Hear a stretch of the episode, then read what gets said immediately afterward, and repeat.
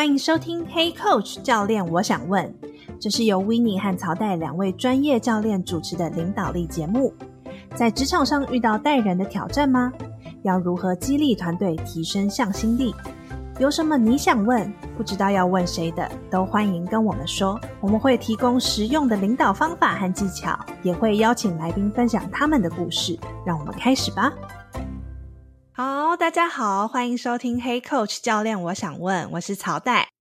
我是 Winnie。我们来 check in 一下，我们常常都会说，就是用一个提问来开启一个对话。所以我今天想要问 Winnie 的是，呃，这个礼拜让你觉得最充满能量的是什么事情呢？好的，各位也知道，我住在这个就是冰冷冬季的加拿大，所以呢，我们的冬天可以说是长达半年。终于，这个厚厚的白雪覆盖跟零下负好几度的温度终于结束了，我们的春天终于来了。刚好昨天也是北美的复活节 Easter 嘛，所以我们就终于有机会可以带孩子，然后跟朋友去农场捡蛋啊，然后玩一些小游戏一整天。我觉得过了这个半年，然后还能够在户外活动一整天，就是一件非常幸福的事情。我相信这个身为在台湾的各位，其实是有一点难想象的。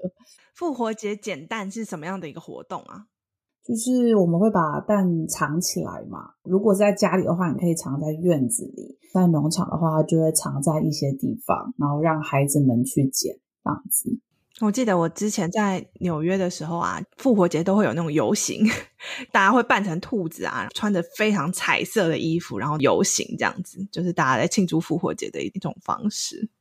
对，所以我觉得真的是非常的北美的活动，因为真的就是圣经的故事有关系，但是我觉得也跟这边的天气。蛮有关系的，就是让大家很需要，真的很需要这个 vibe，到户外，对对，然后真的觉得，哎，我们的就是彩虹的日子又来了，这样子。那带你呢？你这周？让你最觉得充满能量的事情是什么？因为上个周末是我生日嘛，嗯、然后所以我就跟我先生一起去我们高中的母校，因为刚好母校是校庆。然后我觉得那个回去的感觉很奇妙，就是学校可能又建了一些新的大楼啊，然后一些我们习以为常、很怀念的东西，可能渐渐都不见了。然后想说，哎，这里好像原来有棵树，印象非常模糊，都不太记得有什么东西。可是走进去的那种感觉。然后看到那种比我们小可能二十几岁的学弟妹，就会觉得哇，我也曾经在这里。那种在高中的时候，好像什么都不怕、无所畏惧的那种感觉。嗯、然后就会觉得说，哦，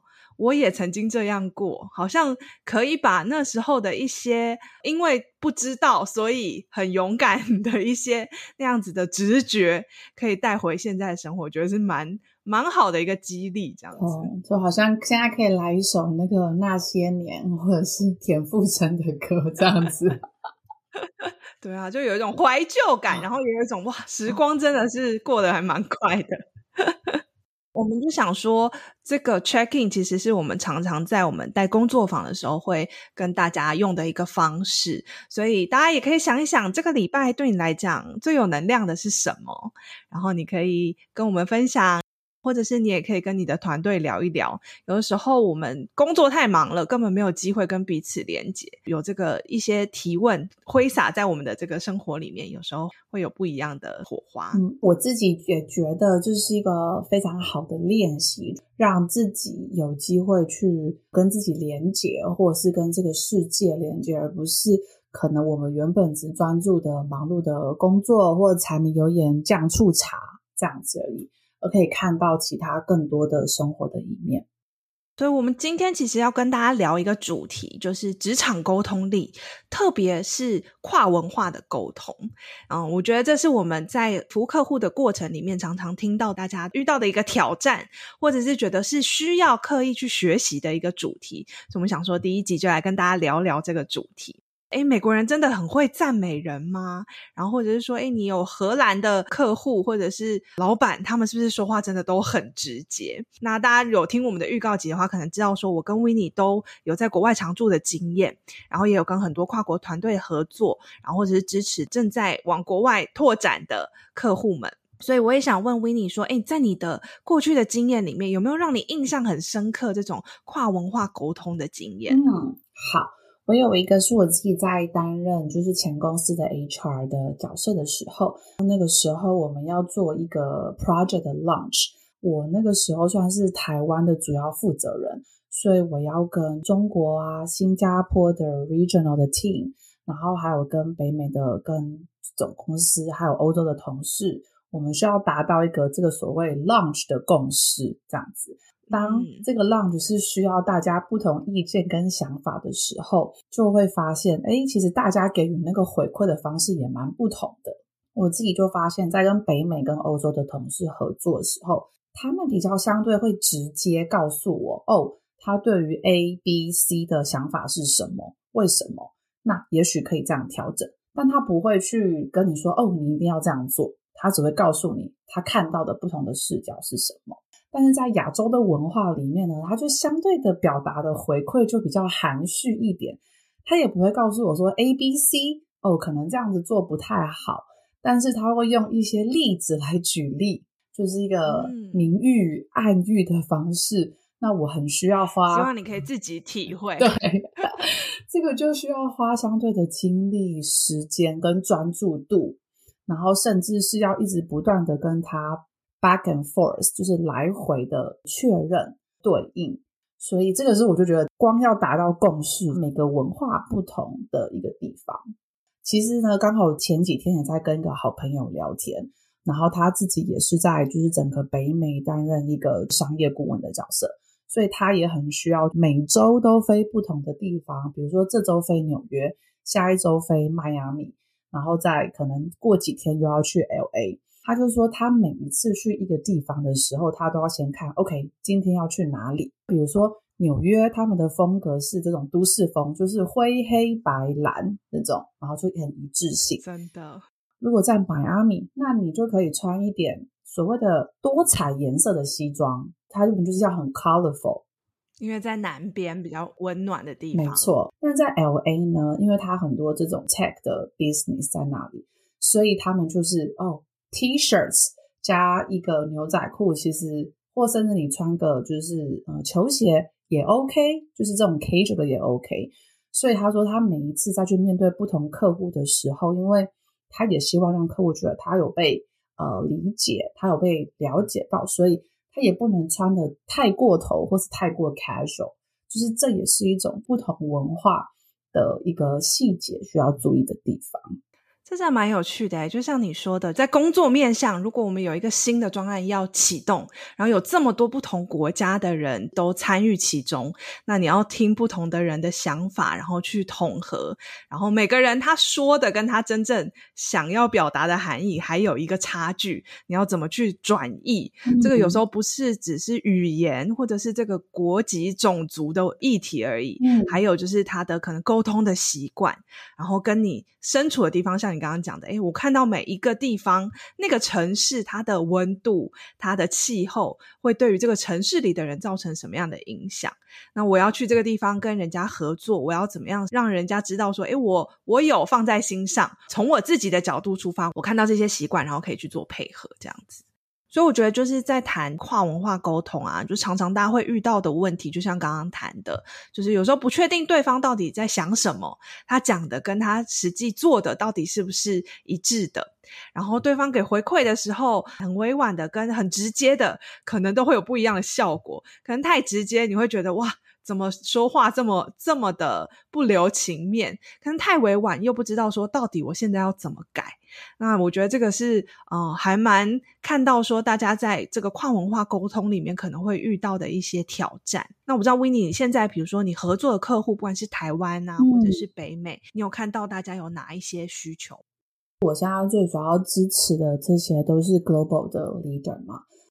同时拥有北美的同事、欧洲的同事、亚洲的同事，但他要去准备那个会议的 agenda，或是每个行前通知，或者是会后的一些 catch up，他都需要注意说，OK，大家的形式是什么，或者是他们甚至会在会前的时候需要有一个所谓的 kick off 的 alignment，就是所谓我们要做这个 project 的共识是什么。嗯，他们真的会花两个小时的时间去做这个共识。如果是真的第一批人出现，就是一个小时到两个小时，或是两次，然后重新做 align。嗯、那以及他们甚至是会每一次开会前跟开会后，都会再花个五到十分钟，跟全部的人 checking 一下。诶，我们这个共识有要调整吗？因为会跟着你的 project 进度不同，嗯、他们的共识或是沟通模式可能也需要不一样。哦，你讲的这个共识是指不是这个专案本身的内容，嗯、对不对？是我们怎么跟彼此合作的这样子的一个就是一个合作共识。对，它不是只是专案的目标这种，或是我们有哪一些 KPI 要 checking，不是，而是我们互相在合作的时候。可能 A 需要哪一些 detail，那 B 可能需要哪些 detail 的这种，比如说你们要多久时间以前给我，我们不同时区的人，我比较好去 match，类似这种合作、互相合作的沟通的方式。嗯，我觉得这一步真的很重要，说不定我们之后也可以来聊一聊，因为我觉得很多时候沟通会出状况，或者是会有误会、有问题的时候，很多时候是在我们。对于彼此沟通的期待，就像你说的，诶，我们要多久之前通知什么事情，然后什么东西是谁要来做决定？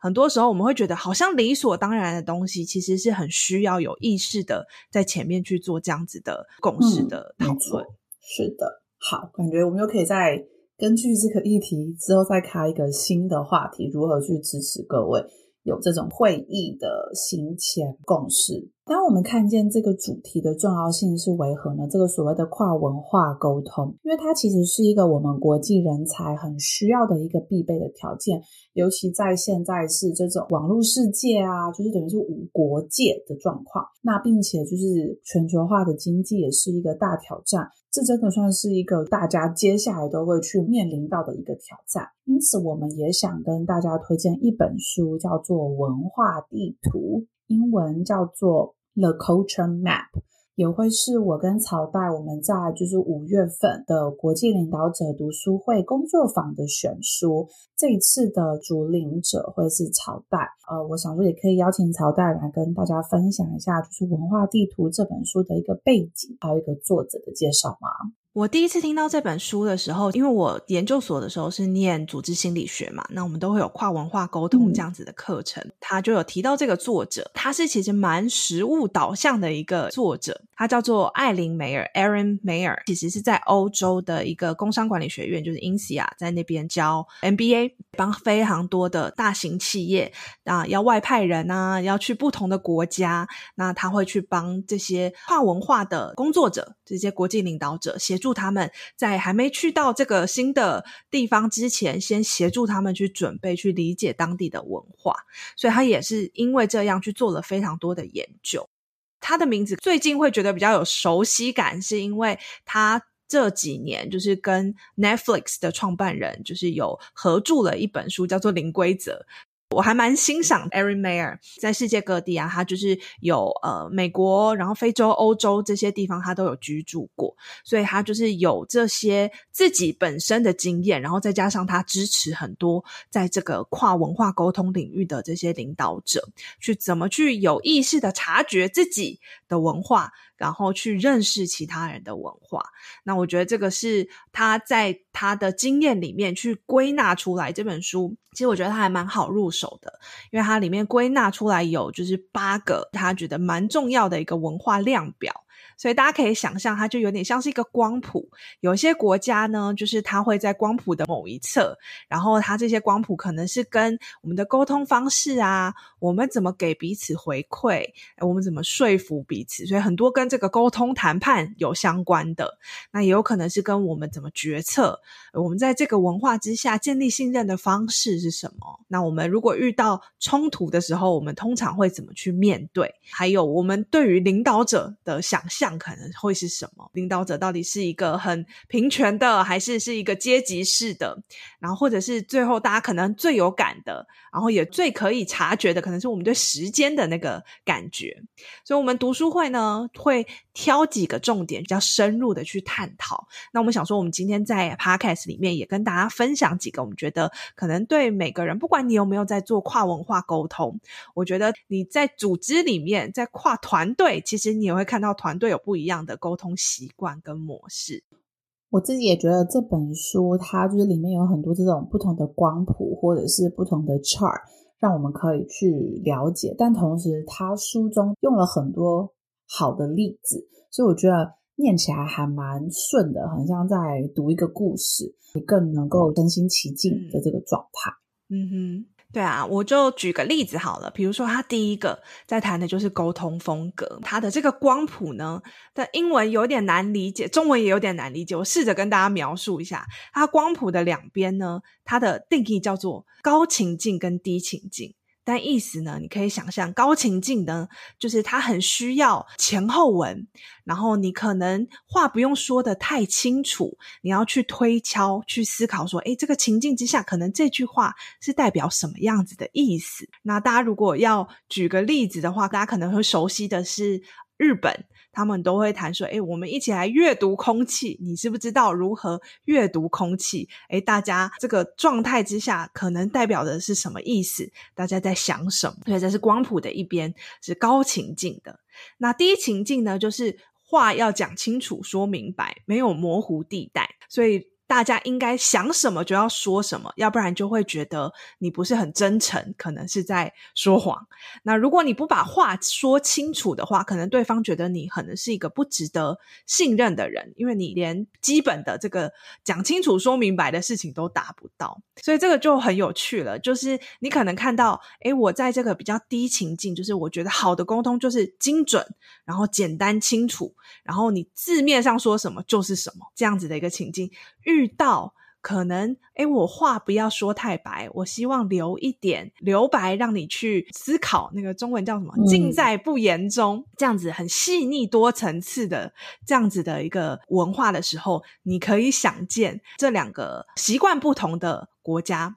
或者是这个国籍的这些文化，可能会造成我们沟通上什么样子的有趣的。啊、呃，影响，所以大家可以想象一下，高情境就像我们刚刚讲日本，可能中国啊、韩国啊，就是可能比较亚洲的国家，我们比较习惯就是，诶，我不需要把话说得这么白，我们要懂得察言观色嘛，我们看看老板在想什么，然后推敲一下，这个时候呢，老板就会说，诶，你想一想，你想要怎么做吧。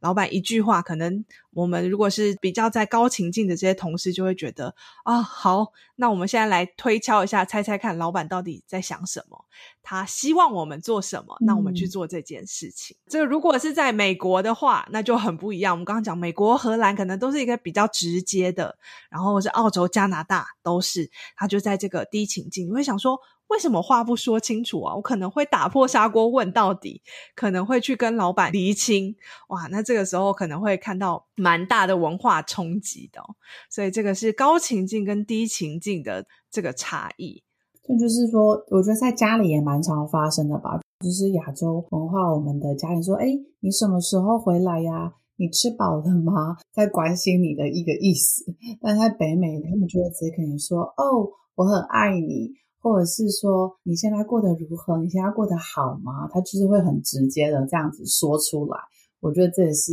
就是这个沟通风格，或是那个文化的差异。嗯、对，就很像我们小时候学国文，对不对？总是会有一个字面上这个字是在讲什么意思，可是后面还有引申的意思，嗯、就是很有。韵味就是你要听到表面的东西，但是你也要听到背后的含义。嗯、所以其实这跟我们的历史也是息息相关的。为什么我刚刚谈到比较亚洲，或者是你说高情境的文化，其实会有比较多，就是我们说集体意识，然后比较 collective 的这样子的一个历史。很多时候是代代相传嘛。然后我们很多东西就是有共通的情境，是关系导向，话不用说这么明白。嗯、可是像美国啊，它的历史可能比较短，所以那个文化的。多元性是很高的，所以他必须要把话说清楚，要不然你没有办法跟不同文化的人沟通。所以这个是一个蛮有趣的差异。那我自己的一个经验就是，我觉得刚刚我们谈会议，其实跟会议记录我觉得很有关系。会议记录里面是不是可以把我们讲的这个决策讲清楚？嗯，我记得我在美国的时候，因为我们公司也是在做会议相关的软体嘛，然后我们就会啊、呃、鼓励我们的使用者去思考说，诶，我们现在做的这个决策背后是什么原因？原因你要写清楚，因为你未来如果要重新回头来看，说，诶，这个决策当初下的如何，或者我们要改的时候，你就会有所凭据，嗯，就可以想清楚说，诶，到底发生了什么事情，你可以去追溯。所以话要讲得很清楚，写的也要让每个人都可以没有模糊空间。那我觉得回到。台湾可能大家在这个里面就觉得啊，我把大致上的东西记下来，或是结论记下来就可以了。有的可能公司不一定会有会议记录，会议记录就记在每个人的脑海里。那很多时候可能会有每一个人回想起来都会不一样的版本，这样子的问题。所以我觉得这跟沟通风格跟习惯也很有关系。嗯，没错。回应到，我觉得就是他书中也有举到另外一个范例，就是领导的方式。我觉得这个在现在我们的领导的风范也看到蛮多的，就是说北美相对的是这种平权式，人人都有发言权的一个状况，不管是主管还是他的 member，还是他在下一届的 member，他都是以平等的方式去面对，所以他可能都会以名字来称呼，或他会很尊重这个个体。另外一边就是所谓的这种阶层式，比较像是老板说的算，那就会以这种职称称呼某某经理 或某某副理、协理的一个样子，所以我觉得这也是蛮不同的。在我们支持的这个团队当中，也发现，就是许多新创公司现在在面对到国际上的扩张的时候，也都需要去思考到接下来要去的这个国家。他们是一个什么样子的文化？因此，我在设计我的组织的 org chart 的时候，我的组织图的时候，或者是我的每一个阶层的时候，我是否要分得这么的清楚？这个都是可以去思考的。我自己在过去做 HR，跟在这几年，我看到有一个趋势，不管外商或者是台湾的公司或亚洲的公司，慢慢的都把那个阶层。慢慢的拉掉，更多是一种这种平权式的，或者是以专案为主的跨部门沟通的形式在写作。这个是我看到的一个现象。我也想问，但你觉得在你跟客户的 engage 的过程当中，你看到了什么呢？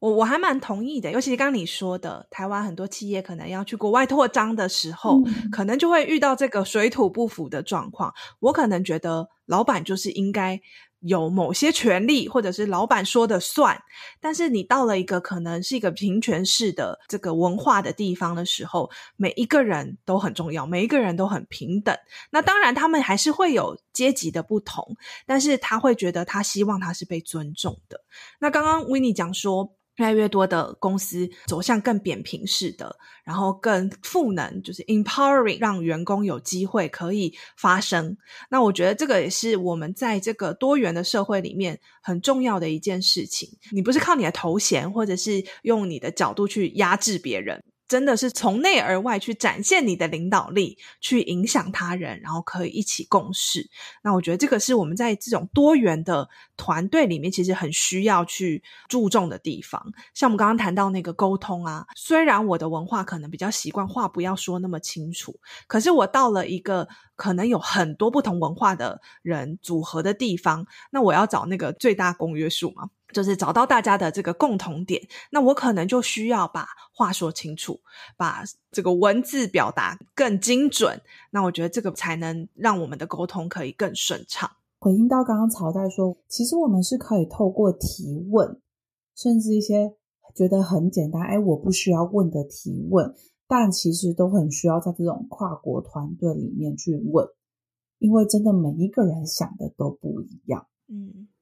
我觉得就是这本书里面啊，像我们刚刚挑了两个面向出来聊，但我觉得他让我很印象深刻的就是作者他谈到一个比喻吧，嗯、他说就是当你身处在某一个文化里面，好像鱼在水里一样，你很难看见自己是在水里，你看见自己的文化。那我跟 Winnie 都是搬到一个截然不同的环境，然后这个时候你可能就会看见说，哦，原来我想的跟其他人想的很不一样。所以当我们觉得哇，是不是某些地方的人很奇怪，然后他们做事为什么是这样，或者是我们把事事情视为理所当然的时候，